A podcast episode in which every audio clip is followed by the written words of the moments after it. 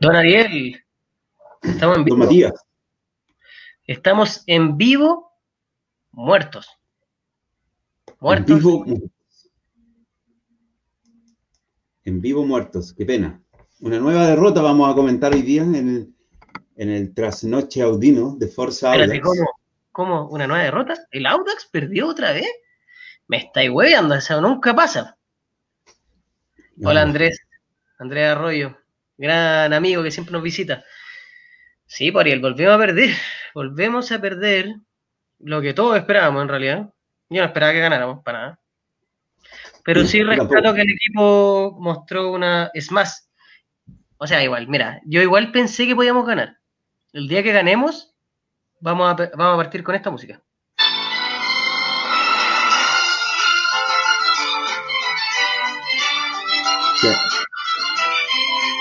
Así que el día que parta Forza Audax con esa música, acuérdense que ganamos. Probablemente es. no la puedo poner en todo el año, pero, Eh. pero Star Wars. no, ¿qué Star Wars? Me estoy hueveando. Sí, Rocky. Rocky, pues, weón. Qué emoción, Rocky. Bueno, ¿qué- Oye, ¿qué, vamos eh, a comentar hoy día? Audax primero- Italiano 1. Ah, dale. Primero, bueno, eh, saludamos a todos los chicos que se están conectando, que de verdad lo deben estar pasando igual de mal que nosotros. Juan Manuel Casanova, que siempre nos visita, un gran amigo. Marco Silva, el Chelo Villavicencio, Ricardo Maldonado, Marcos Silva, Héctor Araya, Gustavo Medina. Sí, estamos todos muertos. Todos muertos. Pero eh, sí, ¿qué venimos a analizar, Ariel? La derrota, la nueva derrota de Audax. ¿Por cuánto? 1 a 3 o 3 a 1 versus la UT de Concepción de visita esta vez. Que para mí se mostró mucho, no sé si mucho mejor juego, pero se mostró mejor juego, sobre todo en el primer tiempo. Llegábamos, llegábamos al arco. Con ganas, no con mucho fútbol, o de repente sí con algo, pero se llegaba al arco, teníamos controlado el primer tiempo. Igual que con la U, y ¡pa! No hacen el gol, la U de Conce. Así es, Poriel. Oye, eh, bueno, tenemos que tener algo claro. Primero también saludo a Roberto, don Roberto Esposto, que fue compañero de nosotros hoy día en, en el estadio virtual. Saludos a don Rodrigo Cáceres. Nos dan ganas de comentar, nos dan ganas de comentar, pero a nosotros nos pagan por comentar, entonces tenemos que hacerlo aunque no nos guste. Si nos pagaran plata sería mejor, pero no, Sí. tampoco. Eh, nada, pues quedamos en la posición décimo tercera con 25 puntos, menos 7 goles, y ya llevamos 6 partidos ganados, 7 partidos empatados y 10 partidos perdidos. Uf, El resumen es que somos un asco. Mira, oye, nos está escribiendo Sergio Santos, nuestro querido ex delantero. Saludos, Sergio. Sí, aguante, Sergio. Oye, un saludo grande. Todos te, te estimamos mucho, te queremos mucho, te extrañamos mucho. Sabemos que es difícil que vuelvas, pero bueno, siempre va a estar en nuestros corazones porque eh, tuviste muy, un muy buen rendimiento en el Audax y aparte eres una muy gran persona. Y creo que desde lo- debe ser, Sergi Santos debe ser el único jugador. No sé si, te, no sé si tú tenías otro, o si, si cacháis otro, pero que se haya tatuado al Audax. Po. Sergi Santos tiene un tatuaje del Audax.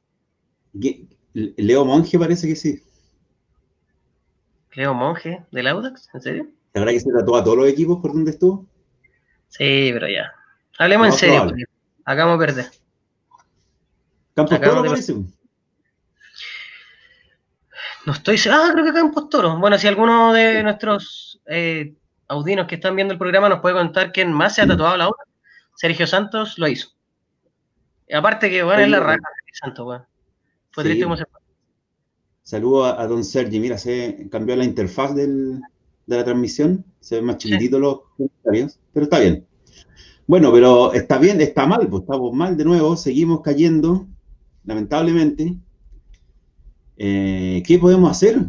Bueno, nosotros no podemos hacer nada, aparte de seguir alentando, pero que ahora viene, bueno, ahora sí que viene el técnico, hay que contratarlo, porque ya perdimos. Mira, yo antes de este partido, yo, yo pensaba que estos dos, estos seis puntos eran perdidos contra las dos universidades. ¿Cachai? No eran. eh, no eran puntos ganados. Así que estoy igual como hace dos semanas atrás. Pensé que estos partidos, pero no pensé que eh, se iban a tomar dos partidos para traer al técnico. También es complicado lo que hablábamos la semana pasada. ¿Quién va a querer agarrar este Audax? Yo creo que por ese lado también. O sea, yo creo que si nos empezamos a dar vuelta lo mismo que el programa pasado, no vamos a llegar a nada. El tema, están matando a Joaquín Muñoz. Oye, Juan, y no maté a Joaquín Muñoz. Joaquín Muñoz para mí no tiene toda la culpa, para mí no tiene la culpa para nada hoy día. Yo, yo, necesitaba ver la cámara como detrás del arco para ver el tercer gol, que para mí fue un golazo. Mm. Pero yo no le echaría la culpa a Joaquín Muñoz. Y eh, sí o sí, yo creo que, si bien no podemos hacer nada, sí podemos especular con respecto a que ahora sí necesitamos que llegue un técnico, porque es lo único que le cambiaría la cara a esto. De todas formas, te voy a hacer un, paréntesis. Yo creo que efectivamente no le podemos echar toda la culpa a Calderón. Calderón lo dijo en la entrevista después del partido anterior, que para mí fue mucho peor que este, donde decía que él está trabajando el aspecto psicológico de los futbolistas porque tuvo muy poco tiempo para trabajar el aspecto táctico, que es lógico. O sea, no le puede a Calderón que muestre un Barcelona, aunque ni con toda la del mundo creo que el Audax puede llegar a ser un Barcelona, pero, pero sí él estaba trabajando todo lo que tiene que ver con el tema de, la mentalidad de los jugadores, que dijo, él admitió que está muy por el piso. Y eh, siento que hoy día se vio un cambio, se vio un cambio de actitud, se vio un cambio desde el punto de vista de la disposición del equipo con respecto al partido. Perdimos porque jugamos contra un mejor equipo que Audax, o sea, Waterman se paseó a nuestra defensa, Crobeto, a todos, ¿cachai? O sea, Waterman que estaba jugando ni siquiera como de central, estaba como más alejado, nada, lo mismo. Waterman hacía cualquier cosa y todos mirando. No importa. El tema es que hoy día sí rescato que el equipo intentó jugar un poco mejor. Y eso desde el punto de vista de, de lo anímico. Y eso es lo que yo rescato hoy día. Obviamente que estoy muy triste por la derrota porque finalmente perdimos y que eso es lo más importante al fin y al cabo. Así como dice mi amigo, mi querido amigo Francisco A.B. o Casta. Em, pero eso, yo creo que, yo creo que, yo creo que ya, o sea, disculpa, muy corto, yo creo que Calderón ya está un poco trabajando psicológicamente a los jugadores para que venga un entrenador nuevo y evidentemente no nos ayuda a salir de esto, que estamos muy mal. Sí. Lo que pasa es que igual es importante que se esté trabajando lo, psicológico y yo creo que se nota si los dos, eh, objetivamente se notó una mejora. No la mejora necesaria para poderse, poder haberse llevado los seis puntos, eh, pero se notó una mejora. Eh, los dos primeros tiempos fueron buenos de Audax, contra la U y contra la U de Conce. El problema, ya no sé qué, decir el problema. Bueno, el, problema es que a lo mejor los otros equipos ya están más consolidados y, simplemente fueron mejores en ciertos pasajes del momento para poder hacer goles, pues son más eficientes también. Eh, llegan, la U llegó tres veces, hizo tres goles. La U de Conce llegó cuatro veces tal vez, hizo tres goles. Y bueno, ahí no sé, no sé qué más podemos hacer. no, por eso digo, no tengo muchas armas para esto porque si empezamos a desmenuzar jugador por jugador o jugada por jugada, eh, vamos a caer en, siempre lo mismo, siempre vamos a encontrar lo malo eh, y lo negativo. Pero. Mira, mira, mira, justo estoy viendo, dejé puesta la tele, justo están dando el primer gol del Audax. Y justo está ahí hablando el Juani, que hablando de que no corta ni un centro, que Joaquín Muñoz se queda pegado, y el mismo Sergio Santos, nuestro gran invitado hoy día, que a propósito tiene un Twitch, tiene un canal de juegos para que sigan a Sergio Santos. Sergio, porfa, pone tu canal aquí para que te sigan todo el audio, ¿no? Pero estoy viendo el primer gol y nada, Joaquín Muñoz obviamente sale a cortar, sí que desde el punto de vista como limitado, pero si te fijáis, Juan, y si se fijan todos, el mismo Torres con Crobeto no pueden cerrar a Waterman. Los dos quedan, pero es que limitadísimos, ¿cachai? O sea, como no, o sea, mal. es, muy rápido, etcétera. O sea, obviamente ese gol fue más la habilidad de Waterman, pero, pero oye, e-, ellos venían con ventaja, ¿cachai? Y, y, y, aparte, con dos, no, un central y un lateral encima, se puede sacar a Joaquín Muñoz y doblar tranquilamente para meter el gol. ¿Cachai? Entonces, todos tenemos claro que nuestro equipo tiene muchas limitaciones. Todos tenemos claro que eh, bueno, aquí también se está viendo la, entrada de, Álvarez, que fue súper buena.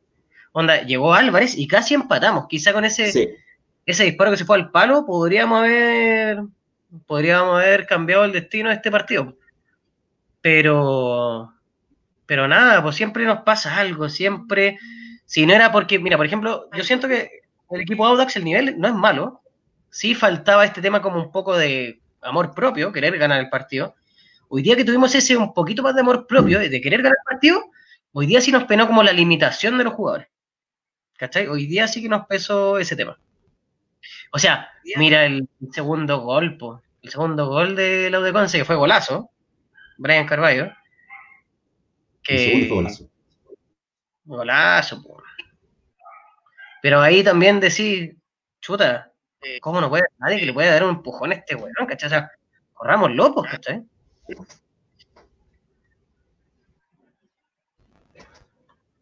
No sé, no, no mal.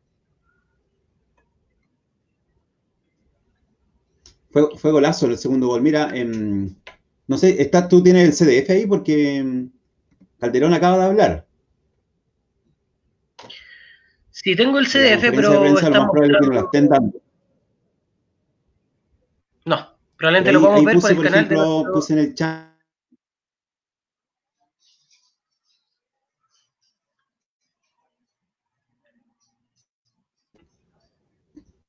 Ya, perfecto. Ahí está. Pongamos, destaquemos un poquito el, comentario que puso Ariel, que esta es la respuesta de Calderón con respecto a al post partido de hoy. Que han jugado dos partidos en seis días, difícil entrar al grupo. Esto pasa por un tema de inseguridad. Vamos perdiendo erramos demasiado. El tema psicológico va a ser fundamental en el tramo del partido. Sí, efectivamente. Efectivamente, lo psicológico ya venía penando al Audax desde Paqui. ¿Cachai? Sí. El problema es que lo venimos hablando, es más, lo venimos hablando, sí, lo venimos comentando de hace años. Nosotros, ¿te acuerdas que estamos, hemos estado en varios chats con hinchas de Audax y todos, amigos, y con los que jugábamos la pelota y todo? Siempre hemos, por años, hemos dicho que el tema, el psicológico el tema de los jugadores. Cuando cortaron al psicólogo hace tiempo, después ahora sí hay psicólogo, o sea, no hay psicólogo, pero los jugadores están yendo a sesiones pero es súper, para mí es súper importante, yo creo que para ti tú una vez, lo comentaste que a lo mejor no es importante ahora, pero para mí es súper importante tener un psicólogo deportivo en un equipo durante todo un campeonato, siempre hay que tenerlo, tiene que estar ahí, tanto como un nutricionista, un psicólogo deportivo, un preparador físico, todo eso son totalmente imprescindibles, tienen que estar. Y es una pena que por ahorrarse unas lucas se, se, empiecen a cortar todo ese, ese tipo de beneficios y, y soporte básico que tienen que tener cualquier deportista de alto rendimiento. Y yendo más a lo, futbolístico ahora, eh, sí, pues, bueno, lo más probable es que según nuestra información es que el técnico llega esta semana, el nuevo, y empieza a dirigir contra Antofagasta. No sé cuándo es ese partido. Si tú lo puedes buscar por mientras. En cinco días más. ¿El 17? No, no, no, El 17 a las 10 y media de la mañana en la Florida contra Antofagasta. Contra Antofagasta, ya. Y bueno, allá debería estar, debería estar nuestro nuevo técnico, que según el rumor que se filtró desde dentro del equipo, es o Hugo Vilches o Vitamina Sánchez. Así es. Pero. ¿Qué te parece eso? Yo discrepo un poquito con el tema del psicólogo. Eh, desde el punto de vista que el fútbol, oye, ese tercer gol que nos metieron, qué terrible. ¿Qué pasa con los de gol? Los tres fueron golazos, imagínate, también me acordaba del año, el partido pasado, o sea, Aranguis no hizo un gol, venía cuántos meses fuera, cuatro meses fuera, entra gol. Oye, golazo, golazo. el tercero fue golazo. Pero Moya, Moya, el de la U también, primer gol en el profesionalismo, gol a nosotros. Así es. Oye, eh, Esteban Reyes, sí, Hugo Vilches, el mismo que Pero igual el de la U de Conce, el sub-21, el, tercer gol, el sub-21, primer gol. También, más encima nos están cayendo todo eso, esa primera vez. Más encima, el gol de Carvalho, para mí el gol del año. Sí, golazo, golazo. Ese Carvalho que me acuerdo cuando él empezó, era, tenía la pinta de ser como el nuevo Alexis Sánchez, el nuevo Valdía. Siempre le ponen esos nombres. Eh, pero vamos a lo que nos convoca, que es el nuevo técnico y el psicólogo deportivo. Súper corto lo del psicólogo deportivo. Yo creo que hoy día a la Audax no le sirve un psicólogo deportivo. Yo creo que ese es como un trabajo eh, como más prolongado. A Audax le están haciendo yoga. No sé en qué puede servir eso para poder salir de la situación en la que estamos.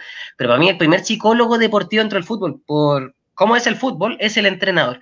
El entrenador es el que habla con el jugador, el que sabe como lo que necesita, el que sabe las palabras clave, ¿cachai? ¿Cómo voy a manejar a un jugador? ¿O cómo voy a manejar un plantel? Con un entrenador. Imagínate, agarras a un, a un psicólogo, psicólogo deportivo, lo que sea, y le dais un plantel de 15, 20 jugadores. ¿Cómo va a manejar a cada uno, cachai? ¿Cómo a manejar la frustración de un jugador cuando sale de la cancha, cuando no lo convocan o cuando lo ponen en otra posición? Es súper difícil. Por eso yo creo que es un trabajo más largo, a más largo plazo. Estoy de acuerdo que, tiene que haber uno, tiene que haber uno, pero hoy día que estamos hasta el agua hasta acá, ¿cachai? Onda, poner uno hoy día yo creo que no sirve de nada. Sí sirve tener uno en una institución. Por eso, sirve tenerlo, pero este Juani, oye, grande tener al Juani entre los comentarios. Em, y respecto a los entrenadores, sí, suena Vitamina y suena Vilches. Como decía, como preguntaba Esteban Reyes, el mismo Hugo Vilches que ya entrenó en Audax, pero no, no creo. O sea, para mí es súper difícil que vuelva Hugo Vilches. Muy difícil. También está una tercera opción, que tiene un poco que ver con lo que pasó con la camiseta nueva del Audax, que vuelve a Paki con un bigote, que es como lo mismo, pero es distinto. Eso. Dale, Ariel. Sí, bueno, yo entre Vilche y Sánchez, yo no sé, buscaría otro mejor, preferiría, no sé, Lano Díaz. No me gusta ninguno de los dos, pero, por ejemplo, hoy día, yendo un poco más al, análisis del partido hoy día, tratando de buscar lo positivo, porque lo negativo ya, ¿para qué vamos a caer en la misma, el, mismo círculo vicioso tan negativo de siempre? Ya sabemos las cosas negativas de este equipo. Eh, por lo menos, Holgado salió de una racha sin hacer goles. Montesinos y Álvarez están demostrando de que fueron buenos refuerzos. Hoy día Álvarez fue el mejor del partido para mí, del Audax, obviamente. Fue el mejor del partido, con Montesinos también. Eh, ¿Qué más puedo agregar? Cosas más positivas. Eh, bueno, Ariel, si te parece, revisemos el, el Chucky, Rojas ahí, y, y bueno, como que me quedo sin material para comentar más porque no sé qué más comentar así. No sé qué más qué puedes decir tú. Bueno, entre paréntesis, entre comillas, comentarle, porque tenemos una sintonía histórica, eh, que está Sergio Santos viéndonos.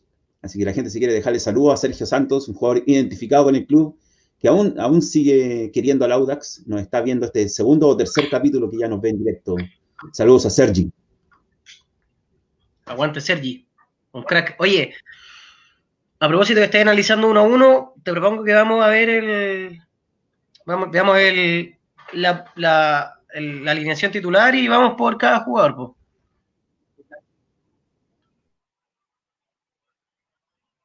Ariel. Y también un reporte que no solo Sergi Santos, ex jugador. ¿Sí? ¿Me ves ahí? Sí, que te quedaste un poco pegado, pero te, proponía que miremos el, el once titular y vamos analizando cambios. Dale. Entre paréntesis, también decirle a la gente que nos está escuchando que los jugadores actuales del equipo, no todos, algunos también nos ven. Esperemos. Oye, y lo bueno es que no sé qué opináis tú, pero muchos han hablado de que Vitamina llega, tiene como cuatro o cinco partidos buenos, y después se abajo. ¿Cierto? No importa, nos salva con cuatro o cinco partidos buenos, nos salva. No, por eso, hagamos un contrato por cinco partidos y chao. Y después que Calderón tome de nuevo el equipo. Después lo traemos de nuevo. Revitalizado. lo, echamos, y lo traemos de nuevo. Eh, sería lo ideal. Que cada un partido vaya cambiando. Oye, ya, vamos a la oncena titular. Si me dan un segundo, que la tecnología la tecnología. Está muy mala la internet hoy día. Sí. No, me decía que estuvimos. ¿Cómo se llama esto? En el tablón virtual. Y. Y no tiene nada que ver, pero. Tenía que destacarlo. Pues tiene alguna repetición. Mira, Pablo Poloni. No sé si es el mismo Poloni con el que juega fútbol. Que se vaya el cáncer de Audax. No, el, otro era, el otro era Cristóbal Poloni, Verdad. Que nunca llegaba a las canchas correctas. Tenía ese detalle, pero juega bien. Oye, aparte Pero el bueno. otro día, hay que decirlo, en el cheat posting el, el Enzo nos mató. El Enzo Mangini.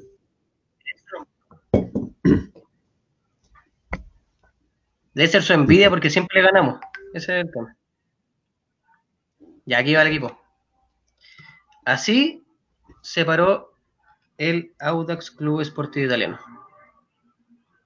Con Joaquín Muñoz en el arco, por la derecha Fernández, los centrales de eh, Lavín Torres, por la izquierda el Nico Crobeto, contención teníamos a Cabrera, un poquito más adelante está Oliver Rojas, que ya le están dando un puesto un poco más asociado a lo que él hacía, que es medio campo. Eh, el Chucky Martínez, después teníamos al Titi con Montesinos y en delantera a Holgado. Cuéntanos, Ariel, ¿qué te parece la performance de nuestro arquero, Joaquín Muñoz? Yo creo que eh, Muñoz no tuvo que hacer, no tuvo nada que hacer en ninguno de los goles y nos salvó un par de ocasiones. Una en el primer tiempo a Waterman y otra en el segundo tiempo. Así que yo creo que está bien, si Muñoz está bien. El problema no es Muñoz. ¿Qué te parece a ti? A mí Muñoz, mira, opino muy parecido. Yo creo que Muñoz tuvo poco que hacer. Probablemente pudo haber hecho algo más en el primer gol. Pero eso ya es como ser súper eh, injusto, porque yo no estoy ahí, yo no tengo como, no estoy en ese momento. Veo aparte que Waterman viene marcado por Crobeto viene marcado por Torres. Creo que alguno le puede meter la pata, pero intentando a ella de, de- de frenarlo, me saca fácil y nada. pues, O sea, para mí no fue culpa de- del juego. Y también por lo mismo tuvo varias intervenciones súper buenas. Podría haber perdido por lo menos por dos goles más, creo yo.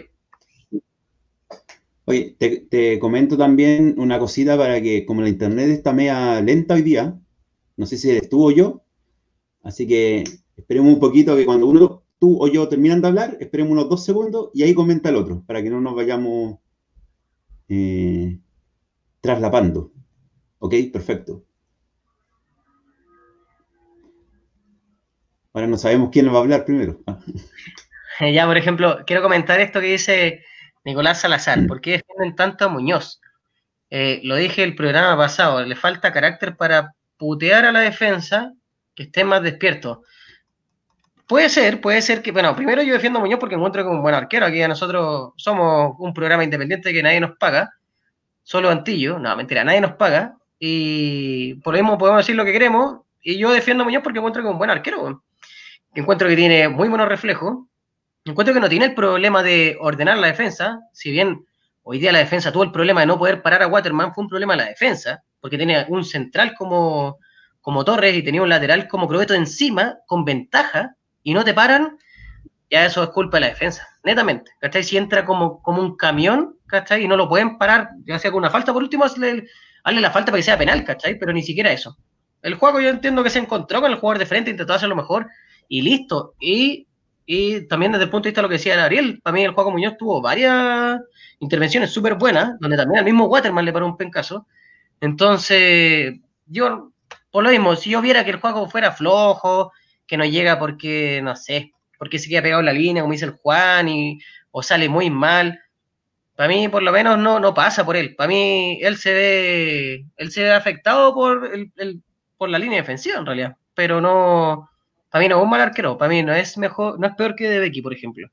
De no lo encuentro malo, no lo encuentro malo, como dice el Diego Reyes, es un poco mejor, puede ser, pero para mí que perdamos hoy día no pasa por el arquero. Eso. No, para mí tampoco. Después el, Nico Fernández, eh, encuentro que, bueno, cuando se le tiró por el, eh, cuando se tiró Waterman por su lado, eh, se vio mal el Nico Fernández, obviamente, que Waterman es, muy rápido. Waterman es malo, técnicamente es malísimo, pero el tipo es súper rápido, ¿cachai? Entonces es muy difícil de marcar. Tú comentabas antes de que, bueno, se metió entre Torres y Crobeto, ¿cómo no le pueden meter la pata? Es que yo creo que de repente cuando nosotros hemos jugado la pelota, tú pensás, ya, lo voy a meter la pata, pero como es tan rápido, que lo más probable es que le cometas penales. Y ya contra, contra, contra jugadores así, eh, cuando son demasiado rápidos o tienen un físico excepcional, es súper es super difícil marcarlo. Ahí tienes que ser como súper aplicado y, ganarle en, el timing, llegar primero, ponerte adelante de él para que él te haga la falta. También es, complicado porque realmente nosotros decimos oh, que la defensa, la defensa, la defensa, que son tan lentos, tan malos. Bueno, a lo mejor ese es el nivel que tienen y no hay más nivel. ahí? Entonces no podemos también pedirle peras al olmos de que todos los jugadores, todas nuestras defensas, paren a todos los jugadores rivales todas las ocasiones. Eso no pasa nunca, porque el equipo rival también juega. Así es, yo creo que todos los que vimos el partido eh, quedamos así como con la mano en el ojo cuando vimos la marca del Nico Fernández Waterman, que fue igual fue como una premonición de lo que iba a pasar después en realidad. Nico Fernández obviamente tiene mucho menos cuerpo que Waterman, Waterman entró de lleno, pero sí fue muy notable como no le hizo ni un rasguño, por decirlo de una forma, que después Fabián Torres, que si bien tiene sus limitaciones, uno de nuestros, bueno, para mí después de, de Labrini, de Labrini Fernández viene obviamente Torres, pero ahí nada, pues ¿cachai? O sea, como ya lo que pasó con Nico Fernández después se confirmó con Torres y con Croeto, que los dos estaban en ventaja con respecto al delantero la U de Conce, que también decían, es, un, como también dice el Benja Rodríguez, es mérito Waterman, es mérito Waterman, sí es verdad. Pero aquí estamos nosotros para hablar del Audax y de verdad, los dos jugadores del Audax, dos, dos marcas, pues, Ariel, dos marcas, dos jugadores, con experiencia los dos, más obviamente Croeto por los años, pero pero para mí esa no es la responsabilidad de Juan Muñoz, para mí es la responsabilidad de los dos jugadores que tuvieron la posibilidad de cortar esa pelota. Sí, para nada, no fue responsabilidad de Muñoz ese gol. Y sí, obviamente los defensas están para cortar ahí, pero para mí simplemente Waterman es más rápido y ellos no pudieron pararlo. ¿Qué otra cosa más le podemos buscar a eso? Simplemente le ganó. No hay otra.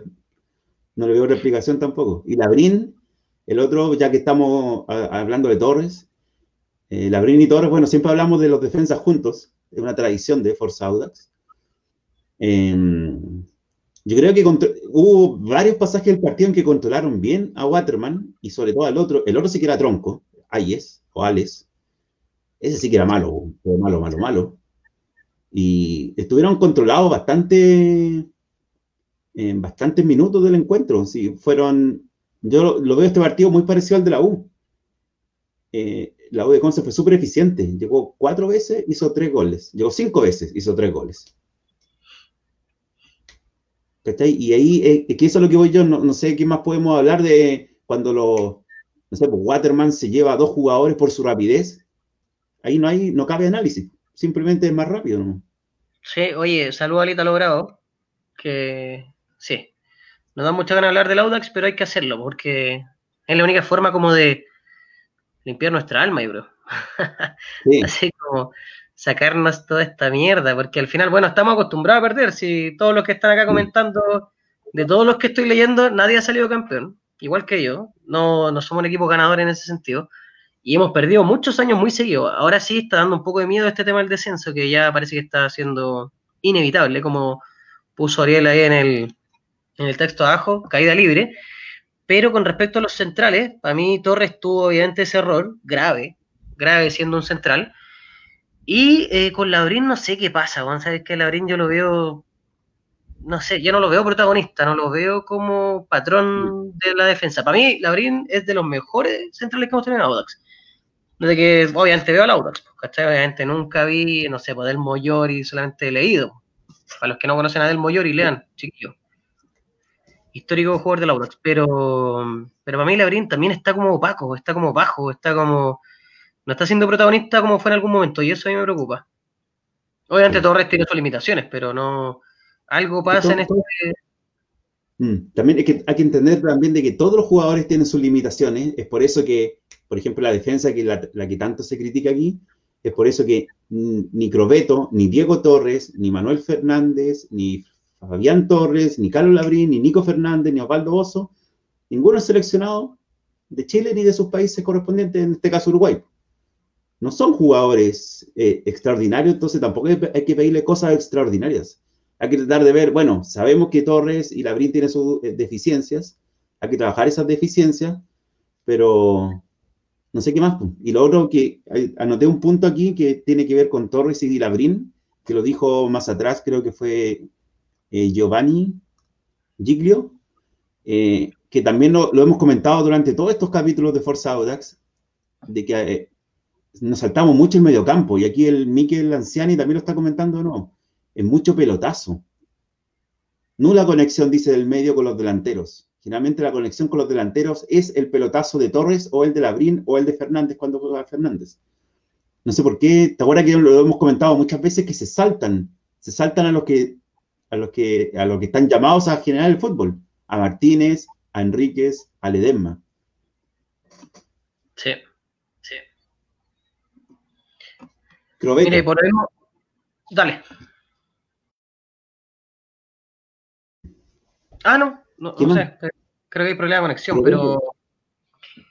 Eh, sí, es efectivo que, el juego del Audax es, bien mediocre desde el punto de vista del planteamiento de lo que estamos haciendo, pero también efectivamente hay que buscar o hay que ver qué es lo que está pasando en la cancha. O sea, en el primer tiempo, para mí, antes de saltar, o sea, me va a saltar un poquito Crobeto, pero Cabrera le estaba dando juego al equipo, que Había salida con Cabrera, estaba bajando a buscar la pelota, estaba moviendo, bueno, obviamente desde el punto de vista de lo que quienes estaban libres o poder salir con algo fútbol.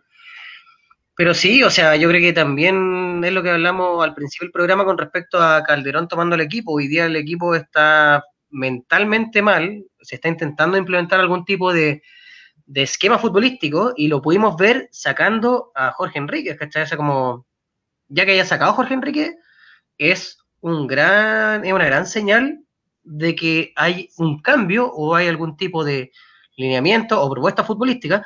También se sacó, por ejemplo, a Meléndez, ¿cachai? Que todos pensamos, o por lo menos yo pensé, que eh, Calderón a poner a Meléndez, como él trabajado en las divisiones inferiores y todos sabemos que Meléndez ha sido uno de los mejores jugadores de, todas las divisiones inferiores de Audax. Aquí, como que ya en su regalón, no, no hay regalón, jugó mal, chao, ni siquiera citado, listo, se acabó. Mm. También sacaron a Jorge Enrique, que para todos los hinchas del Audax, para todos los del CDF, para todos, es como, weón, el mejor jugador del Audax, ¿cachai? Pero lo sacaron, pues, ¿cachai? O sea, ya empezamos a ver que no están, no hay vaca sagrada, de que no hay puestos ganados. Sí me dio lata no haber visto desde el primer minuto a Álvarez, que cuando entró siento que marcó una diferencia, pero, eh, pero nada, o sea, lata que tengamos que ver este tipo de fútbol, pero es el fútbol que le acomoda, no, no es que le acomoda al Audax, es como es como desde donde intenta salir jugando el Audax, ¿no? ¿cachai? Hay una parte que es del entrenador, pero tampoco puede implementar todo lo que le decís, ¿cachai? Sí, acá hay otro comentario también de, para que pasemos al mediocampo ahora. Dice Antonio Arroyo. Sí, Andrés Arroyo dice, me pregunto yo, y soy muy sincero, ¿por qué no buscan una salida ordenada si tenemos a Martínez y Ledesma? y siempre un bueno, y siempre se privilegia el pelotazo. Eso ya es una cosa que pasa, ha pasado con, pasaba con Rivera, pasaba con Paqui y ahora pasa en el interinato. Eh, ahí hay algo ahí. Hay algo que por qué no se busca a los talentosos y se prefiere el pelotazo largo. Pero ¿por qué no, no sé cómo explicarlo. Yo, quizá, si me pongo a analizar o a pensar un poco por qué yo haría eso en el fondo, es porque ya necesito llegar rápido para poder hacer un gol temprano y darle confianza al equipo. ¿Cachai? Podría ser una alternativa. La otra es que a lo mejor ya el equipo rival me, pobló mucho en medio campo, entonces mejor me salto el medio campo. Lo otro podría ser, no sé, el Chucky, o sea, Ledesma viene saliendo de, de, una lesión, a lo mejor no está 100%, no lo voy a cargar mucho con tan, para que él juegue o genere todo. Pero no, sé por qué será realmente, porque es una constante que se ha visto con tres cuerpos técnicos. Y si me apuráis un poquitito, con Vilches pasaba lo mismo antes de Rivera. Por eso, ninguno lo va a saber claramente. Obviamente hay más de alguna razón, porque esto es fútbol. No es como, ah, esta es la explicación, listo. No es como uno más uno, ¿cachai? No hay nada cuadrado acá. Es todo súper relativo. Es todo lo que estamos como interpretando lo que se ve en la cancha. Pero para mí también tiene que ver con un tema, eh, con un tema físico, pues, ¿cachai? O sea, piensa que va a partir el fútbol con esos jugadores que están mencionando. Ese mismo jugador tiene que agarrar la pelota y tiene que subir hasta la mitad de la cancha y tiene que dar opciones de algún tipo de pase ofensivo, pues, ¿cachai? O sea, el tema es que no, no, no, no, no se nos genera esa oportunidad, pues, ¿cachai? Si tú veis, también hay muchos jugadores que es displicente, que está en la cancha, que no está ocupando su puesto, que se puede ver marcado y no se está desmarcando porque también físicamente, y hace rato que es un tema físico en el equipo, no están todos al 100%, ¿cachai? No. Entonces, por eso yo creo que es parte de. Pero el Titi hoy día yo siento que sí mostró actitud. Al Chucky lo vi un poquito más apagado. Bueno, al Chucky lo, sacaron, claramente. Sí. Y eh, antes de que se nos pase, y antes de que se me pase el comentario que voy a hacer, está comentando el tío Sammy, hinchaudino que tiene su Instagram, donde cada viernes publica un trago y el viernes no publicó trago. Así que hoy día se supone que tiene que publicar un nuevo trago. Él te, él te, muestra cómo hacer tragos nuevos. Estamos, lo estamos pasando mal, aprovechemos de tomar para pasarlo bien. Así que decían al tío Sammy, oye, y coméntame qué te pareció Crobeto. Yo siento que lo mismo que te digo, o sea, tuvo ese centro bueno que le metió a Holgado para el cabezazo. ¿Cachai? Que en Audax es tan difícil ver centros buenos, pero ¿qué opinaste tú de, Crobeto.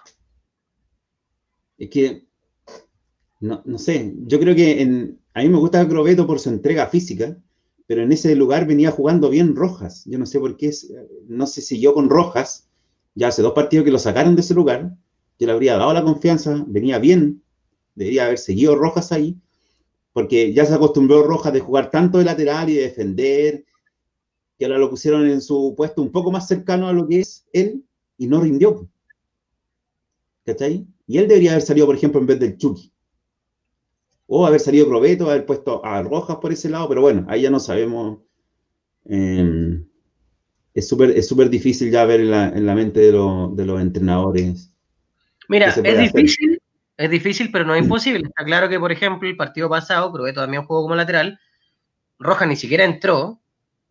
Yo creo que eh, Calderón vio ahí que necesitaba como este como punch que le mete un poco Rojas si es efectivo que en la nueva posición donde entró, estaba mucho más limitado, no se vio el, protagonismo de siempre de Roja, sí efectivamente tiene las ganas y todo, pero ese es un, ese es un puesto mucho más complicado, mucho más complejo, o sea, siendo lateral vas a recibir mucho más la pelota, vas a tener muchas más confrontaciones, porque finalmente toda la propuesta ofensiva del otro equipo siempre va a, siempre va chocar contra uno de los dos laterales o uno de los dos centrales.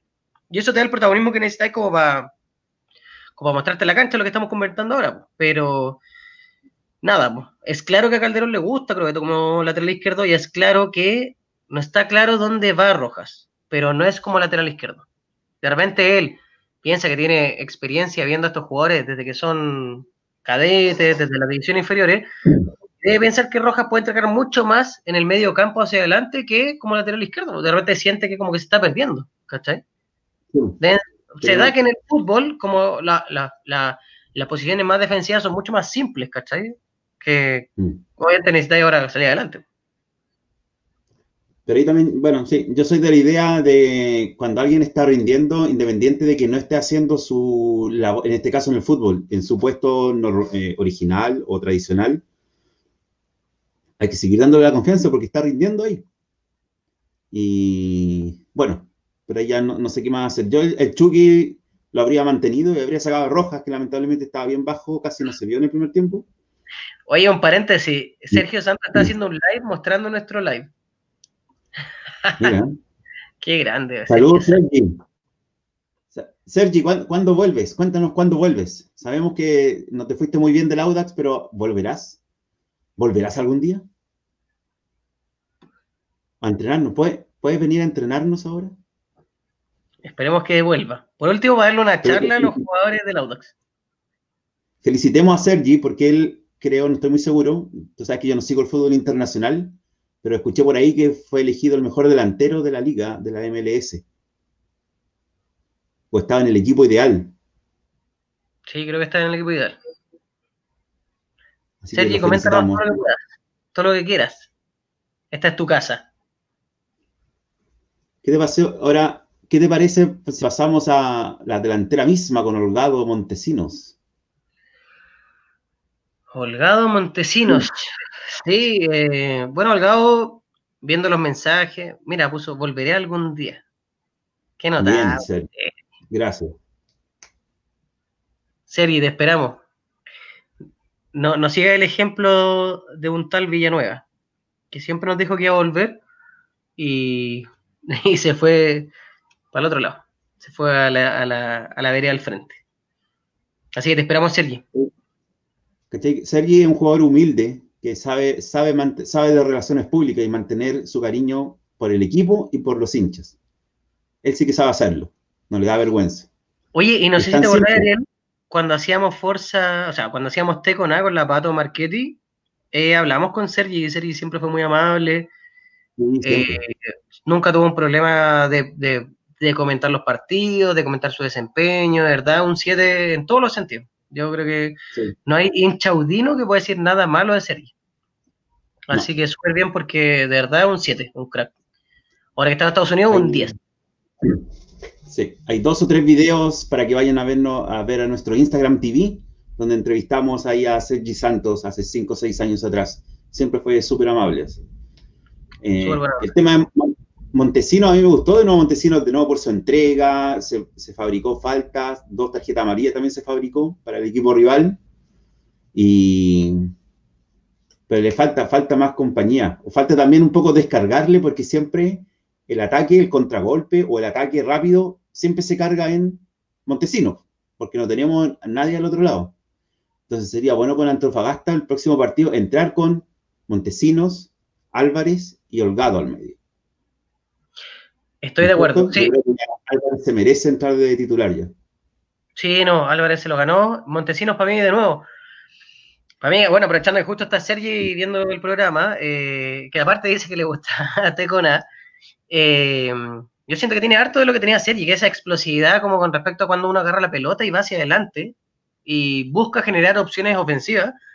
Para mí, Montesinos muy, muy bien. Hace poquito puedo hablar con él, nada, si anda un comentario y, él está como súper enfocado, ¿cachai? En, en, demostrar eso, pues, ¿cachai? Que de verdad se, se le está jugando por el, por el equipo y, y, lo demuestra en la cancha y eso para mí es súper positivo. Y respecto a Holgado, vi muchas críticas con respecto a que es comilón, que juega para Holgado FC, etcétera. Oye, Holgado es delantero. El delantero es el que tiene que ser el cabrón, el que tiene que ser el egoísta, el que tiene que buscar meter la pelota como sea. Tuvo una muy mala suerte cuando se generó esa situación de gol, que rebotó creo que, no guarden quién, pero se la dejaron ahí como a boca de jarro, donde podría haber metido la pelota y, rebotó en el arquero, y efectivamente pasa. Pero, pero por lo mismo también se generó el gol que hizo, ¿cachai? Así Holgado es un delantero neto y él siempre a buscar el gol, siempre a buscar el gol. Si tiene la capacidad de buscar a otro jugador al lado para que meta el gol, se agradece, pero, pero yo necesito ver al Holgado de hoy día, que era un jugador que estaba buscando constantemente el gol, a pesar de que no le salga ninguno, que lo siga haciendo, ¿cachai? Porque finalmente eso es lo que te da el resultado que es meter uno, dos, tres, cuatro, cinco, diez goles, que es buscar el gol ¿no? Y como dice Jesús, María, que baje de peso. Bueno, eso depende del Holgado. Vamos con los cambios ahora. Y ahí está. Así terminó el equipo en cancha. Ese fue el Audax final. Álvarez entró muy bien. Con tres tarjetas amarillas, Álvarez, Montesino y Nico mm. Fernández, con tres cambios. Sí, Álvarez que entró súper bien, súper, súper bien. Bueno, es lo que estábamos hablando, o sea, el, el, ingreso de Álvarez generó automáticamente un ataque ofensivo, un ataque ofensivo, un ataque que terminó en palo que podría haber sido el empate momentáneo. Mm. No, Álvarez muy bien, para mí fue el jugador del partido de Audax, eh, entró con ganas, fuerza, eh, fútbol, se asoció con sus compañeros, trató de buscar centro, de pegarle al arco. Eh, ya se, para mí se ganó su entrada de titular en el próximo partido, ojalá. O sea, sí o no, chiquillos, todo lo que están comentando, sí o no que ya Álvarez debería ser titular porque ya no ya no aguanta más que no esté que no esté desde el primer minuto. Cada vez que entra lo hace bien, es un aporte. De verdad, súper bien. A diferencia de los otros dos cambios.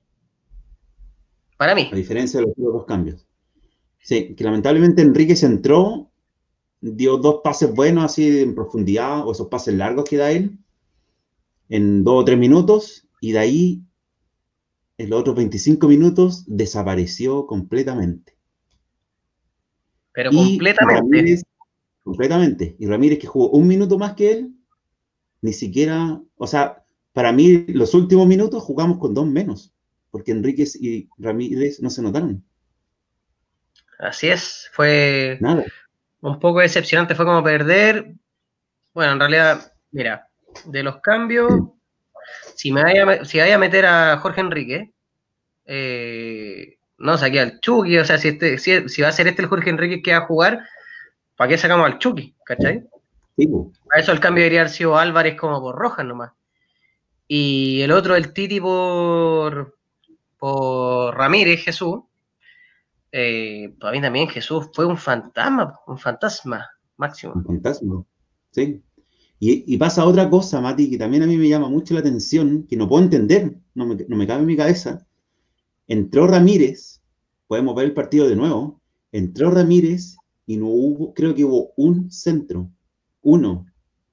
Y Ramírez es el jugador más alto que tenemos. Siempre pasa lo mismo, entra Ramírez y no hay centros, se acaban los centros.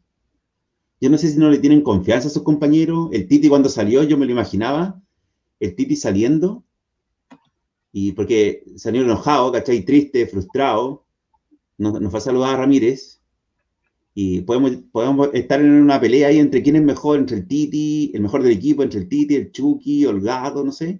Pero el Titi de decir, pucha, estoy saliendo yo, uno de los mejores del equipo, y entra el peor. Qué frustrante. Mira, lo, que dice, lo que dice el Sami, dice que a Jesús lo retaron todo el partido por estar mal posicionado. Que finalmente un jugador... Espérate, espérate, deja cerrar. Onda, si tú te das cuenta que eh, Jesús Ramírez eh, es un jugador físicamente o futbolísticamente hablando perfecto, pues, es, tiene porte, tiene físico, tiene todo, pues, todo. El problema yo creo que está en la cabeza, ¿cachai? Que es como lo que dice el Sami. Le falta encontrar como su rol dentro del equipo, le falta conectarse de alguna forma para poder sacar provecho a todas las herramientas que tiene, porque él de verdad podría ser un, de verdad podría ser un gran delantero, pero siento que algo falta. No sé si fue en la preparación, si fue, no sé, algo le falta. Yo, voy, yo voy incluso un poco más allá, que lo he comentado siempre en este, en este podcast. Gracias por invitarme de nuevo, Mati, a este podcast. Eh, Jesús, Ramírez, Jesús Ramírez como que él no, no, sabe jugar, no tiene la preparación básica en las inferiores. No sabe posicionarse, no sabe cuándo dar un pase, no sabe cuándo picar al vacío, no sabe, no tiene esos conceptos básicos del fútbol. Hoy día yo lo vi una vez también, lo que decía Sami ahí, eh, que lo retaron, no me fijé que lo estaban retando porque estaba mal posicionado, pero en una lo vi al lado de, de Holgado, al lado, así pegados como hombro con hombro. dije, pero ¿cómo si tenemos dos delanteros centros, no pueden estar pegados hombro con hombro? Y ese claramente es error de Ramírez. No podía estar pegado con el delantero. Quizá Ramírez se confunde y cree que es defensa del otro equipo y tiene que marcar a Holgado, quizás sucede eso. Que alguien le explique, que Juan el Audax. No, no, oye, pero el Seba Sagasti dice, Ramírez le tiene que hacer la pega sucia a Holgado. ¿Le hace efectivamente la pega sucia a Holgado? No. O sea, si podéis explayarte así como... O sea, si es que es una afirmación y tú estás diciendo que Ramírez sí le hace la pega sucia a Holgado, explíquenos cuál es la pega sucia. Me imagino que arrastrar marcas, pivotear. ¿Qué es la pega sucia que tiene que hacer un, acompañante del delantero que hace los goles? Sí, pero por ejemplo, para, para pivotear, para, hacer esa pega sucia, bueno, ahí él dice, no dice que la, hizo, dice la tiene que hacer. No sabemos si la hizo o no la hizo, para mí no la hace. Pero tampoco es culpa de él. Por ejemplo, para, para hacer el pivoteo, para Holgado, para hacer esa pega sucia, necesita centro. Pero cada vez que entra Ramírez, sacaban los centros. Yo creo que la gente que, no sé, va Grobeto por la izquierda o, el Nico Fernández por derecha o, Ramírez, o Enrique de más atrás, van a tirar un centro o Álvarez o Montesino y ven a Ramírez, digo, no, mejor no tiro centro, este tipo es súper malo, No sé, no sé qué pensarán, pero es extraño que sacaban los centros entre Ramírez, el jugador más alto del equipo, y lo más probable que lo más, el más alto de cada partido, de los 22 jugadores, y sacaban los centros automáticamente. Y eso es súper extraño. ¿Pero por qué? ¿Por qué pasa eso?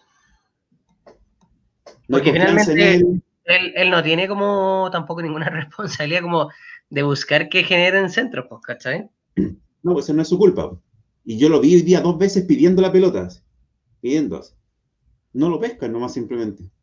También pasa, pasa mucha, eh, nosotros llevamos años, toda la gente que nos está viendo aquí, años viendo fútbol y jugando a la pelota también los que jugamos, es que de repente cuando estáis en un equipo y veis que alguien no, pucha, sigue entrando, sigue jugando, pero que no le pega al, al cosío, no le dais pase nomás, pues si es una pelota perdida, ¿cachai? Pasa eso, es natural. Está en la mente de, lo, de cada jugador. A lo mejor pasa eso con él. No sé realmente qué. Pero yo, si, si meto a Ramírez, si soy el técnico, ya, Ramírez, toca entrar. Y da la instrucción de que puro centro, a lo ya, a la olla, a la olla. Si tú estás grande, eres alto, holgado, también puede cabecear, puro centro a la olla. Ningún centro, se acaban automáticamente. Como dice aquí el Miquel, el evasor del gol. Es que es frustrante, pues, es frustrante y en ese sentido ya creo que este debe ser el capítulo 40.000 que hablamos de las deficiencias de Jesús Ramírez. Pues ya... Aquí el Ángelo dice, meten a Ramírez porque no hay otro. Ángelo Moralesa. Sí, pues, eso es lo otro que, por ejemplo, el, Nico Orellana y el Pellota Delgado desaparecieron de, de las nóminas. ¿Qué es el tema? Lo que, dice, lo que dice Diego Reyes. Para eso dejamos al Chucky, ¿por qué sacan al Chucky? Yo no entendí ese cambio. Yo nunca entiendo, siempre, no siempre, pero se ha, dado muchas veces de que el Chucky siempre es el primer cambio. Y el Chucky es uno de los jugadores más talentosos del equipo. Y siempre nos hemos quejado también, es que por ejemplo que Enrique, que a mucha gente le gusta, a mí también me gusta, pero no me gusta cómo está jugando ahora, lo encuentro muy flojo y uno de los más bajos del equipo. Pero para que rinda Enrique, por ejemplo, tiene que tener a alguien al lado con quien jugar. Alguien que le devuelva un buen pase y no un melón. Pero ahora entró Enríquez y no estaban ni Ledesma ni el Chucky. Entonces, ¿quién le iba a devolver un buen pase? Nadie. Y el Enrique desapareció. Pero desapareció, así cero. Fue increíble.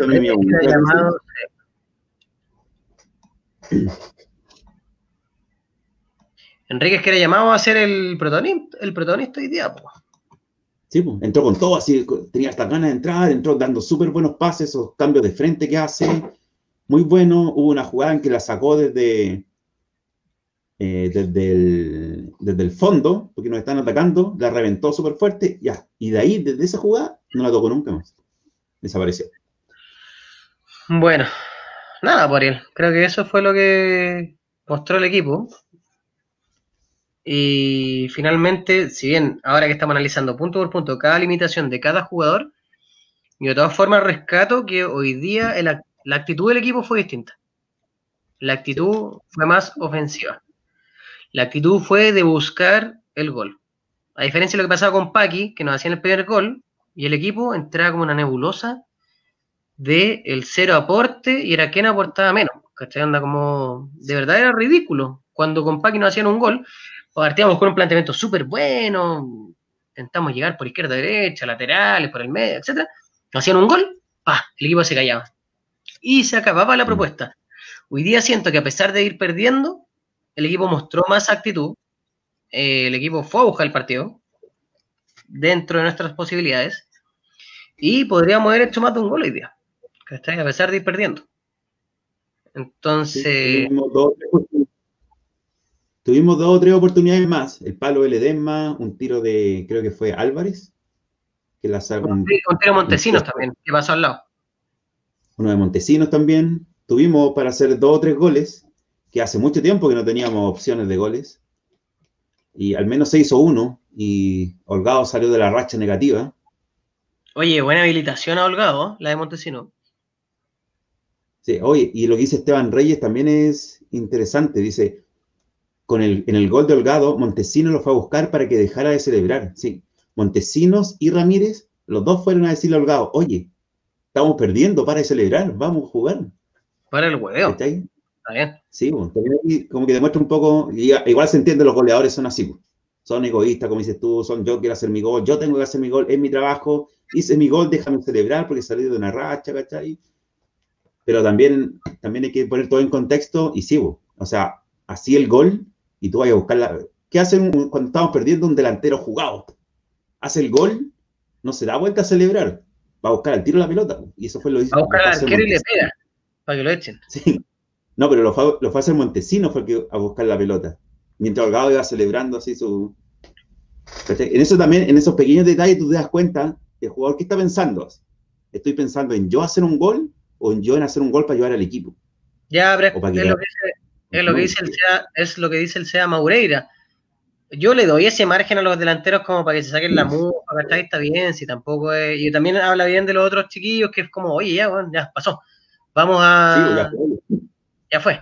Pero también está bien que celebren, pues, es un, un momento del fútbol, o sea, si vamos a empezar a criticar cada celebración, entonces mejor vámonos para la casa, porque al final, ah, mucho. Oye, a propósito de, de temas delicados, voy a salirme un poquito de lo que fue el partido ¿ya?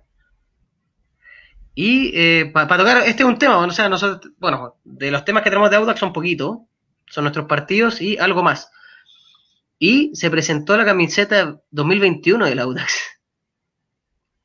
No sé si la viste. Sí. ¿Y qué opináis de eso? Que en un principio no entendía lo que pasaba, porque era como igual. Y después dije, pero ¿cómo, bueno, es igual, dije, pero yo sabía que se suponía que el azul era por los 110 años. El próximo año deberíamos volver a la blanca, a la verde y a la blanca de repuesto. Pero ahora se, presentó la azul de nuevo con el próximo año. Y tú que eres más fijado en ese tema de las camisetas, nos puedes contar qué pasó realmente ahí, porque hay una pequeña polémica detrás de eso. Es lo que dice eh, Marcello Mugioli, que siempre está con nosotros en los programas, bueno, aquí están todos comentando, todos saben lo que pasó con la camiseta, que finalmente Audax lo único que hizo fue cambiar el, nombre Macron, que es como este que está acá, literal, por el isotipo de Macron, que es como, bueno, no sé si este mismo mono, pero es como una especie de triángulo, es como una especie de flecha, y eso fue lo único que cambiaron y lo presentaron como camiseta eh, ya chicos, vamos a intentar de que la tecnología nos acompañe, pero es lo, es lo único que presentaron como camiseta 2021. La única novedad, la única novedad para el modelo 2021. Eh, Mario Espinosa, es igual, es igual a la verde y al azul actual. Lo único que cambia es que en vez de decir Macron, acá, así, solamente sale como una especie de la flecha de, de acá, de Macron. Listo, eso es todo. No hubo más, no hubo ninguno otro tipo como de innovación. Entonces, yo sé que puede ser un tema un poco, no sé, eh, superficial, o, un poco trascendente desde el punto de vista de que el equipo no está ganando, etcétera. Pero para mí, de verdad, es una falta de respeto por los hinchas. Yo sé que puede ser ridículo para algunos, pero para la mayoría a nosotros nos gusta este tema. Nos gusta ver camisetas nuevas del Audax. Por algo tenemos un equipo que es malísimo, pero seguimos comprando las camisetas de los Ducks porque habla también de la preocupación que tienen, no sé si en este caso la dirigencia o el encargado del tema, pero es un regalo también para nosotros, pues, ¿cachai? O sea, cada año por algo hay una camiseta distinta, si no ocupemos la misma desde 1950, pues, ¿cachai? Entonces, bueno, se, se filtraron algunas conversaciones con la presidencia de Audax Italiano, que al parecer no le importa mucho lo que piensan los hinchas con respecto a esto. Para ellos como que, bueno, ¿qué importa si es igual? Les da lo mismo. Y no jugó Fernández por, por tarjeta don Sergio Camalli. Pero... Ah, suspendió tarjeta amarilla. Sí, suspendió por tarjeta amarilla, pero de verdad yo encuentro bien ridículo. Mira, ya por último no es ridículo que mantenga la camiseta, pero presentarla como la nueva camiseta, porque así hace, es como, es bien, es como que vuelva Paqui con un bigote y nos presentan al nuevo entrenador, Paque Maniegani. Una cosa así como la paqueta. Cosme Cosme Fulanito para los que les gustan los Simpsons. ¿Cachai? Entonces, no, yo siento que, bueno, primero, mal ahí Audax en presentarlo como nueva camiseta. Mal también porque pierden una muy buena oportunidad como para congeniar con el hincha. Yo siento que todo este tema de las camisetas y el marketing que está asociado al club y poder destacar parte de la historia del club, si una camiseta es una oportunidad nueva, ¿cachai? Es como limpiarse, es cambiar, es decir, ya, se acabó el azul, ¿cachai? Aquí no pasa mm. eso, acá no se aprovechó y se miró como, nada, como un tema netamente como de números, ¿cachai? Así como, eh, Mario Espinosa, no, no la presentaron físicamente, sino que simplemente la anunciaron por redes sociales, como la nueva camiseta Lauda. Mm. Pero es la misma, ¿cachai? Y entonces, es que ese es el tema, ¿por qué las anteriores las presentaron? ¿Por qué para las anteriores ocupan jugadores mostrando la camiseta nueva? Hicieron todo un caché redoble tambores, como para que aquí está la nueva camiseta y, y ahora nada, pues, ¿cachai? Entonces, eso. Bueno, ese es el paréntesis de la camiseta. No sé si quería agregar algo más antes que pasemos de nuevo al equipo. Sí, yo quiero hablar algo de la camiseta, pero por ejemplo aquí nos están preguntando, ¿qué pasa con la bandera? ¿Qué pasa con el Peyota? ¿Qué pasa con Nico Orellana? No sabemos. Que no se informa. No, no quisieron, no quisieron ser los modelos oficiales de la nueva camiseta. Creo que por, sí, por internet me dicen que no quisieron mostrar la nueva camiseta, así que Sí, no, sabemos por qué pasa, qué pasa con esos jugadores, simplemente debe ser rendimiento y por eso no están o están lesionados. Solamente nos resta especular porque no hay información oficial hasta el momento. Así es. Y por el tema de la camiseta quiero hacer mis, dos centavos súper cortitos. Para mí eh, no es importante que se cambie la camiseta todos los años, pero sí encuentro que lo que tú comentabas antes durante el día en nuestro chat es que es una posibilidad, es, una, es una, fue una posibilidad desperdiciada para tener un acercamiento más eh, agradable o placentero con el hincha. Demuestra poca preocupación por eh, la imagen del club y por los hinchas. Y por último, encuentro que es lo mismo que hizo Antillo en la tele, ¿cachai? ¿Ya? Que tratan, tratan como de pasar algo, no, no sé si es mentir, pero no dicen la verdad en vez de decir, oye, chiquilla, esta no es en realidad la camiseta 2021, es la misma 2020, pero llegaron más remesas, se renovó el stock y la estamos vendiendo con nuevos logos, ¿cachai? ¿Para qué mentir? ¿Para qué decir? No es mentir en el fondo, ¿para qué decir que es 2021 si no es el modelo 2021? Es el mismo modelo 2020, que llegaron más camisetas nomás. ¿Cachai? Y es lo mismo que Antillo cuando dijo en la entrevista en la red. Es como, es que tenemos una relación de amistad con Morales. ¿Para qué decir que una relación de amistad sea una relación comercial? ¿Para qué esconderlo? Eso es lo que no entiendo. Mira, y aparte de lo poco inteligente que son, porque fíjate que yo siempre le reclamé al Audax lo mismo. Bueno, ahí para los que no lo han visto, esa es la nueva camiseta, que es literalmente la misma camiseta, solo que cambia el, logo que está a la derecha de, del 110 años. Pero oye, yo siempre le reclamé al Audax, ¿por qué no sacan camiseta para la Navidad? Porque la Navidad, ¿qué es lo que buscáis arreglarle a un hincha Audax? La camiseta del Audax. Pues, nunca la sacaban para la Navidad, pero es que nunca. O sea, un tema, si estudiáis marketing menos 10, sabéis que la Navidad es una buena oportunidad para promocionar un producto para que se venda, específicamente si tiene un público objetivo como somos los hinchas Audax. Y ahora cuando se les ocurre sacarla para la Navidad, hacen esto. O yo ya tengo la camiseta 2021, pues, todos la tenemos. Todos los que compramos la camiseta para el 2020, mágicamente tenemos la camiseta 2021.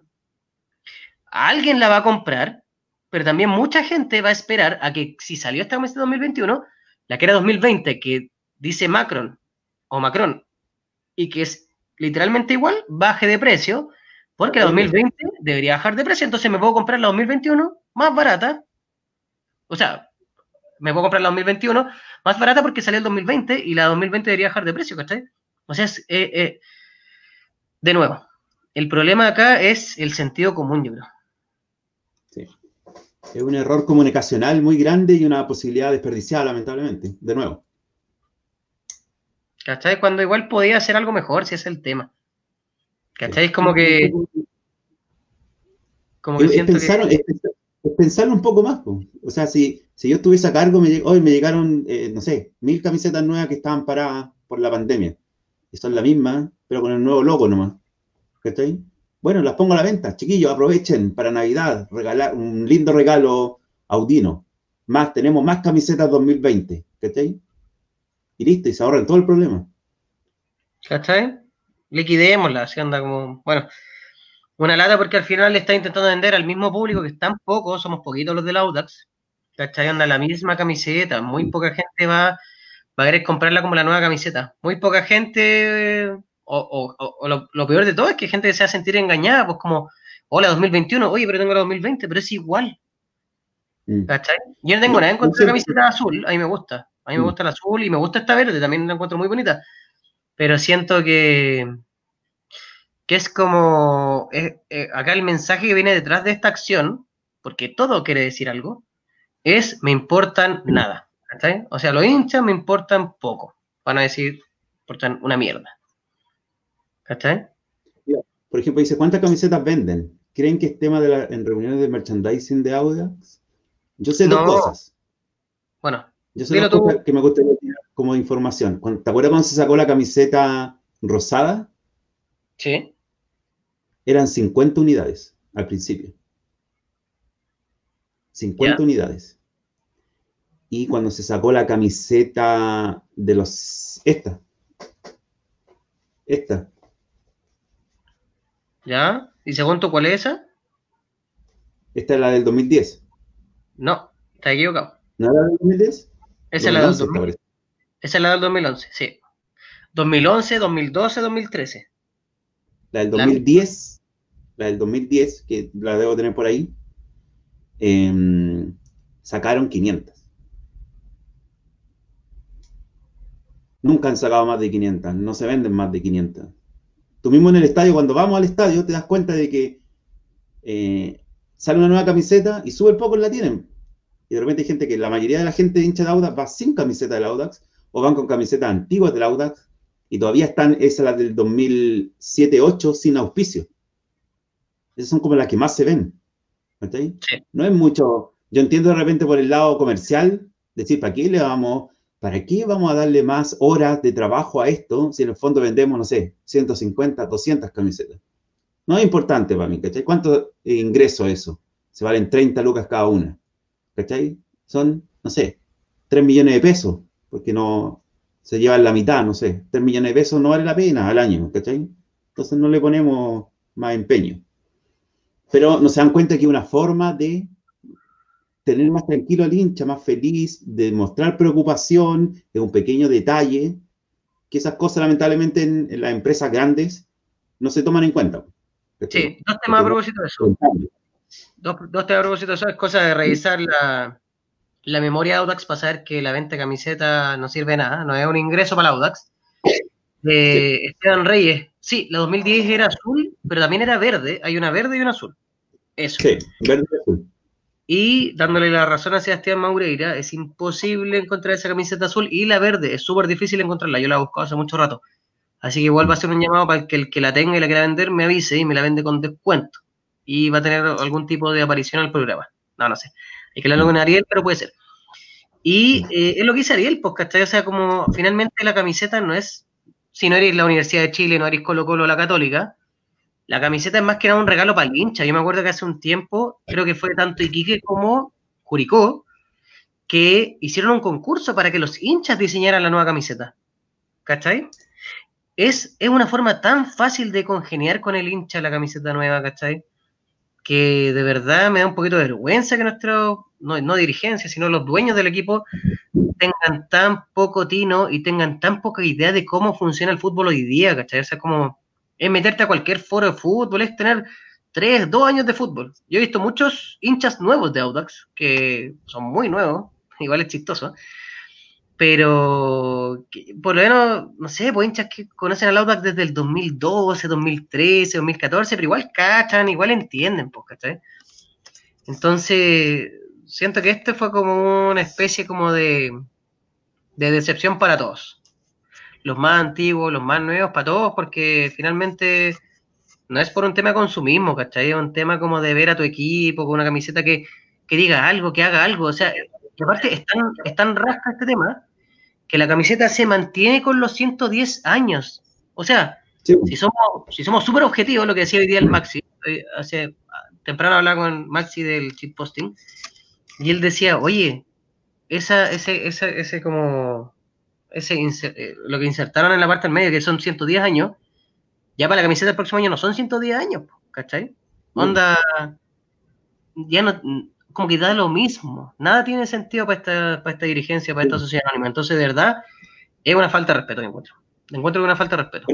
Por eso, lo mismo, si en el fondo, si te llegan las camisetas que que ellos mismos sabían que no son el modelo 2021, sino que son las que quedaron rezagadas del 2020, porque todavía dice 110 años, esa es la prueba más palpable de que no son el nuevo modelo, era que hace una persona medianamente inteligente, es decir, me llegaron las nuevas, la nueva remesa, chiquillos, o eh, departamento de comunicaciones o de marketing, pongan a la venta las nuevas remesas que llegaron de la 2020, celebrando los 110 años. Y, a lo mejor dijeron, ya póngale que es 2021. Oiga, pero si ahí al medio dice 110 años, quizá todos se van a dar cuenta de que no es la misma. Da lo mismo, denle no. Póngale que es 2021, así nos ahorramos hacer la 2021 el próximo año. Me dije que así fue la conversación, un poco más vulgar lo que dije. Es como lo que dice Jair o Jair Torrente. Imagínense si bajamos a segunda. Vamos a ocupar esta misma azul hasta el año 2030. Lamentablemente, cierto. Sí. Sí, o sea, si bajamos, nos subimos. Vamos a estar como con abajo. Cinco o seis años, es súper difícil subir.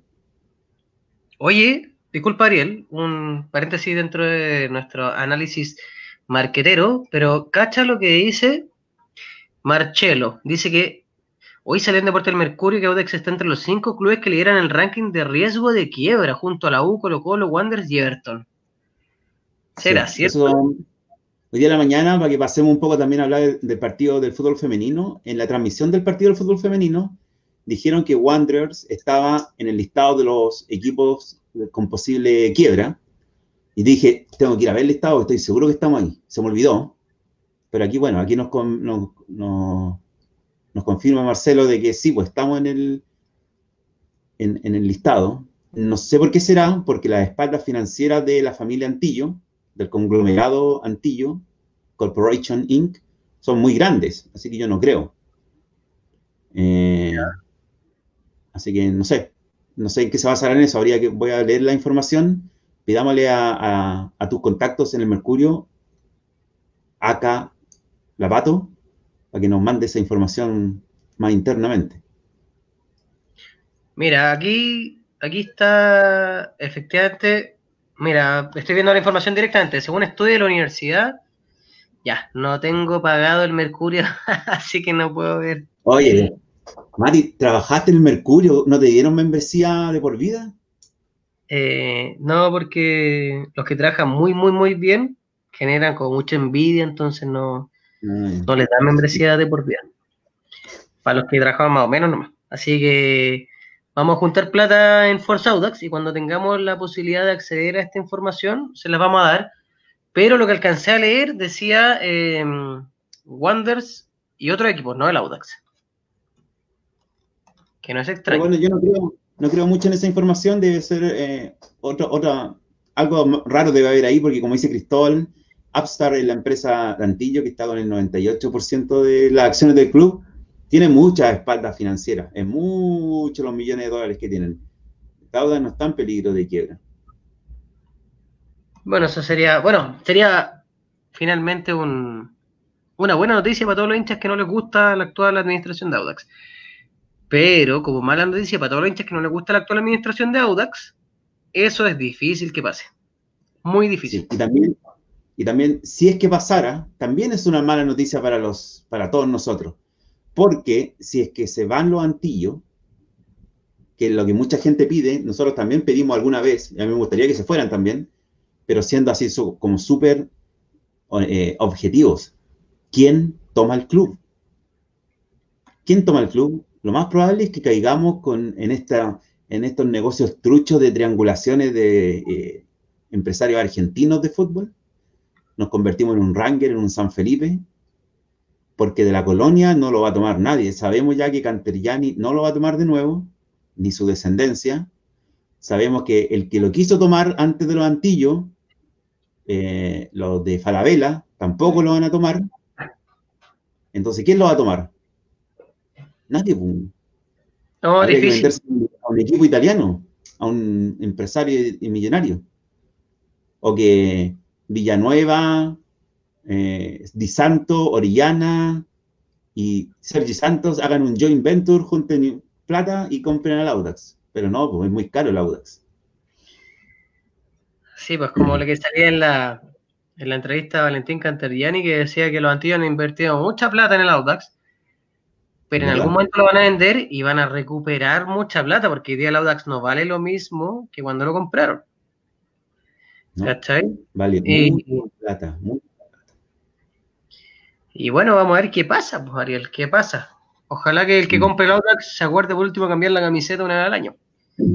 Como lo mismo. Sí, por ejemplo, ¿tú sabes por qué vale mucha plata en el fondo del Audax? ¿Cuál es su mayor em, activo? ¿Activo? ¿Cuál es? Así como. Ciudad de campeones. Así como. Ah, ya, me. iba a decir Forza Audax, pero bueno, ya la ciudad de campeones. Ah. No, es, por la ciudad de campeones, por eso vale tanto. Fue el regalito que dejó. Fue el regalito que dejó Valentín porque si cacháis, eh, la ciudad de campeones que lo permutaron por, o sea, los terrenos del Peñón, en realidad que lo permutaron por la sede de Lira, son puros terrenos, pues, terrenos donde se construye muchos, muchas casas, eh, hay villas de casas que son el, el ¿cómo se llama? El, Peñón de, de, de, chuta, estoy muy perdido, está, ¿cómo se llama acá en Puente Alto? Pues, la Vizcacha, el Peñón. La Vizcacha, exacto. La Vizcacha. Y ahí tenéis, pero lleno de casas hoy día. O sea, cuando compraron el solo un peladero, hoy día igual tenéis, obviamente, las canchas de fútbol. Pero ¿qué te cuesta vender esa cuestión? Sí, pero acuérdense de que teníamos la sede de la calle Lira, y eso no se vendió, se permutó por terrenos en, donde se construyó la, ciudad de campeones ahora, ¿no es cierto? Sí, gracias Ángelo Moralesa, la hacienda del Peñón, exacto, donde está el supermercado y todo, antes de llegar al cajón del Maipo, donde está la obra donde vivió mi papá, así que... Pero, pero, se permutaron por cerca de, no estoy muy seguro, así que le voy, a bajar un poco, 10 hectáreas. Pero ¿cuántas se construyeron? También voy a bajar un poquito, porque no estoy seguro, 4 hectáreas. O sea, hay como 6 hectáreas que están libres. Ese es el negocio. Oye, ojo que tenemos otro invitado ilustre, don Gino Barducci Amor, que dice que los terrenos se compraron a 0,10 UFs. ¿Y cuánto valen ahora? Más de 5. Más, más. Creo que están como a 9, 10 UF. Sí, el medio negocio. Negociar, pues si al final los terrenos, chiquillos, los que están viendo el programa, acuérdense, invertir en, en terrenos es el futuro. Y también se lo acá Darío Altamirano, representante de Simplemente Audinos, que el programa anterior estuvo con nosotros, con su gran experiencia con respecto al fútbol femenino, y ahí él te invita a que hablemos un poquito más del fútbol femenino que nos fue mal, nos fue mal con las caturras, perdimos. Ahora sí se podía ver el, ahora sí, sí, lo vi, bueno, por lo menos vi el, primer tiempo completo, el segundo tiempo tuve problemas para verlo, y eso que era temprano, ojo, a las 11 de la mañana, mm. difícil, difícil horario. No, pero sí, sí lo vi. Sí, obviamente tuvimos la mala suerte que salió este gol de Wanders, ¿cachai? En esa llegada, porque finalmente Audax controló para mí por en el primer tiempo el partido, pero con este gol ya después el segundo se nos cayó todo. Sí, yo lo que, lo que pude ver del partido, porque después la señal no me acompañó para nada, el primer tiempo y parte del segundo vi, eh, yo creo que se, se la comieron los nervios. Y, y, como que pasaba de a poco el tiempo, no podían hacer un gol y se frustraban y se frustraban y no pudieron y no salía el gol. Y las mismas comentaristas de Wander que estaban en, en, realidad no, habían tres comentaristas, pero la mujer, la comentarista mujer de Wander era la más certera, o por lo menos la que, con la que yo compartía el, comentario, el, análisis, es que estaban tan desesperadas las jugadoras del Audax que no estaban bloqueadas, estaban totalmente nubladas y pelota que les llegaba querían tratar de hacer un gol desde donde seas. Y se bloquearon, se nublaron, les ganó yo creo que el nerviosismo y Wander jugó bien igual. Y se aprovechó y, bueno, 5-1. Goleada. Y hay que esperar que mañana Everton le gane a Palestino. Ni siquiera hacer un empate, porque por diferencia de goles nos pasa Palestino. Así que tiene que ganar Everton a Palestino. Es la única posibilidad de que clasifiquen a las semifinales.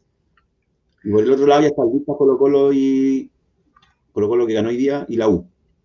Y por este lado está el Chavo que ganó de nuevo también y el Audax o Palestino. Ojalá que Everton haga la gracia, se ve difícil, pero es la única, es la única opción que queda. Así es. Y dos cosas. Uno, saludo a Rodrigo Mardones, que nos manda saludos desde Linares, que sigue sufriendo por la nueva derrota. Estimado, vamos a sufrir para siempre, somos del Audax. Eh, saludos también a, a, bueno, a Cristóbal Rodríguez. Creo que Cristóbal Rodríguez, el ruso, ¿no? De la barra. Audax, para su información, tiene un capital social de casi 17 mil millones hasta la memoria de 2019. Cacha. Cáchate esa. Y, eh, y para cerrar con el tema, bueno, no, no, cerrando el tema del fútbol femenino, pero yo sé que más de alguna futbolista o más de alguna integrante del plantel femenino se sintió mal por la derrota, pero aprovecho obviamente esta tribuna para decirles que estamos súper orgullosos de lo que está haciendo el fútbol femenino. Tenemos muchas más limitaciones que el fútbol masculino. Y en ese sentido, nada, esperemos que se nos den los resultados y si podemos llegar a instancias finales, la raja y las vamos a apoyar como siempre. Pero si no se da, también estamos súper orgullosos de todo lo que han hecho, porque de verdad tienen todo en contra. Ya sabemos desde el capítulo pasado que ni siquiera son Audax Club Esportivo Italiano Femenino, sino que se llaman Tecona, en honor a nuestro programa. No, eso lo estoy agregando yo, pero de verdad se llaman Tecona, y que es un deportivo que armaron ellos eh, la Vale Luca, con dos jugadores más, entonces de verdad la cancha está súper inclinada con respecto a contra quienes estamos jugando y de verdad apreciamos mucho que mojen la camiseta, que estén haciendo lo que están haciendo, porque de verdad eh, no es fácil, pues, ¿cachai? No, no, no mm. tienen los mismos beneficios que el futbolista masculino y aún así están dando cara y dando cara con todo. Y nada, pues nosotros siempre, o sea, soy, admito, ¿cachai? O sea, yo nunca he seguido mucho el fútbol femenino, no tengo mucho conocimiento, o sea, el Darío obviamente se pasea y baila por el fútbol femenino, o sea, de todo, pero de verdad me orgullo ver gente que, o sea, ver a este equipo, ¿cachai? Con la insignia del Audax sacando y dando bueno, todo para poder ganar, eso es lo que queremos, ¿cachai? Queremos, queremos que, que, uno vea ese video de los 110 años del Audax que hizo el CDF, bueno, y sentir orgullo, bueno, que lloréis por esta camiseta, pues, no es, no es hueveo. Esto es un club histórico, centenario, más de 100 años, donde mucha gente ha pasado por acá, familias completas, estamos todos en esto. Así que, bueno, para cerrar, Sergio Santos dice que después que termine esta live, vayan a la suya, que debe estar haciendo el streaming. Debe estar jugando o bailando, bailando en TikTok. Pero en el fondo, para terminar el tema del fútbol femenino, más, más que por el tema de, mojar la camiseta o de estar como poniéndole un poco más de respeto al nombre del equipo, eh, yo destaco el juego de este campeonato. Jugaban, jugaron muy bien todos los partidos. Era un nivel, y se demostró contra Palestino, ganar la Palestino, que era un equipo que a lo mejor antes de este campeonato era un partido perdido, igual que con el Chaco pero jugaban muy bien, muy bien, muy buen equipo. Ese es el, el, tema, en el fondo. Así que tiempo. Y, y, si es que no pasan a la final, a las semifinales, no importa, fue un bonito viaje y el próximo año les va a ir mejor. Y si es que pasan, bueno, ahí todo se puede dar. Así es. Oye, hay un detalle que nos recuerda a tu hermana, que efectivamente en el mm. video del CF se les, se les olvidó incluir la rama femenina, que también estuvo mal. Así que ojalá que. Bueno, igual. No es para justificar, pero se entiende que, que eh, todavía hay un proceso de conocimiento, de difusión. Y bueno, mientras más hablemos de esto, mientras más le demos como el, el protagonismo que, que, requiere, yo creo que más adelante sí o sí va a ser un tema que no se les debería volver a olvidar. Sí, yo creo que no se lo olvida, es que no les importa, porque tampoco transmiten sus partidos, ¿cachai? Es un tema que simplemente no es nuestro negocio, entonces no, lo incluimos. Así es. Para mí es como así, súper frío. Eso, por Ariel. No sé si te queda algo más que decir. nos retiramos en alto. Nunca nos habíamos retirado con tanta gente comentando, que estaba viéndonos al mismo tiempo. Sí, pues así que. gracias. Un poco más. No, yo creo que ya está todo dicho. Está todo dicho. Está todo dicho. No, con una derrota no hay mucho más que decir. Solamente agradecerle a todos quienes participaron, quienes comentaron y nada, pues esperar que el próximo partido de verdad ganemos y podemos partir un, programa con la canción de Rocky como quiero, pero si no se puede, bueno. Ojalá que los jugadores vayan a Rocky. Mm. Rocky Cobra Kai. Sí, repitamos de nuevo, eh, el próximo partido es con Antofagasta. ¿Qué día? Sábado. Sábado a las 10.30 de la mañana. Te confirmo en un segundo, estimado Ariel Cid. El próximo partido efectivamente es contra Antofagasta a las 10 y media de la mañana. Va a ser difícil. Pero se puede. Aprovechemos de que está Sergi Santos, invitémoslo públicamente para el próximo programa. Sergi, tú que nos estás escuchando, ¿te animas, ¿te animas a venir a nuestro programa de manera virtual el próximo? Ariel, un pequeño paréntesis, el, el, partido es jueves 17. Jueves, jueves 17.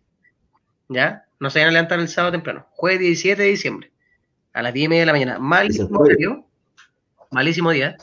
Pero bueno, probablemente si, si lo vemos desde la pega y, no nos va bien, pase un poco menos triste. Y oye, Sergi te contesta, sí, obvio, está dispuesto a, participar. Nuestro querido Sergi, weón, qué bacán que estoy, Sergi, weón. Eres tan bacán, weón. Estoy muy feliz. Entonces, le, lo, vamos, lo vamos a comunicar, eh, lo vamos a contactar por interno para que nuestro practicante lo va, lo va a contactar para que nos pongamos de acuerdo. Súper. Oye, Sergi, pon tu enlace para tu, para tu streaming live para que te sigan los chiquillos. Y acá nosotros ya Yo creo que se pueden poner link. Creo que vi un link más arriba de un CDF. ¿Se pueden poner link aquí en el en los comentarios? Parece que sí. Entonces, Sergi, pon, pon, el link de tu live. Ahora mismo. Pasa ahí abajo así como OnlyFans slash Sergi Santos. Complejo, complejo. Ya, oye, muchas gracias, Está en su Facebook. Sergi Santos dice, está en su Facebook. Vayan a ah, seguirlo a su Facebook. Sí. Ya, para que lo sigan. Un gusto tenerte, Sergi. Nos, nos diste el ánimo con tu, con tu participación y, bueno, tenía a todos los hinchalados que te siguen y te quieren y nada, pues a pasar este mal rato, ojalá hoy día se puedan juntar con algún otro audino, se te pone una cerveza y pasamos las penas esperando hasta una próxima alegría, que al final es lo único que nos queda, la fe y espero que el profe Calderón o quien sea el nuevo técnico nos tire para arriba.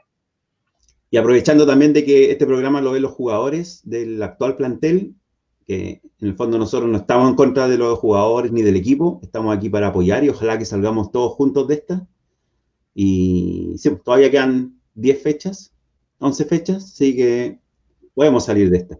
Ya hemos salido en este, en este, hoy día me estaba tratando de acordar, en este siglo, ¿cuántas veces hemos estado a punto de descender? Son cuatro. Ya nos salimos, nos salvamos de cuatro. Así que esta quinta también, también vamos a salir de esta. Una no es ninguna. Ya, chillo. Cuídense. Listo. Buenas noches. Bueno, nuestro próximo programa. No sabemos cuándo será, pero pronto.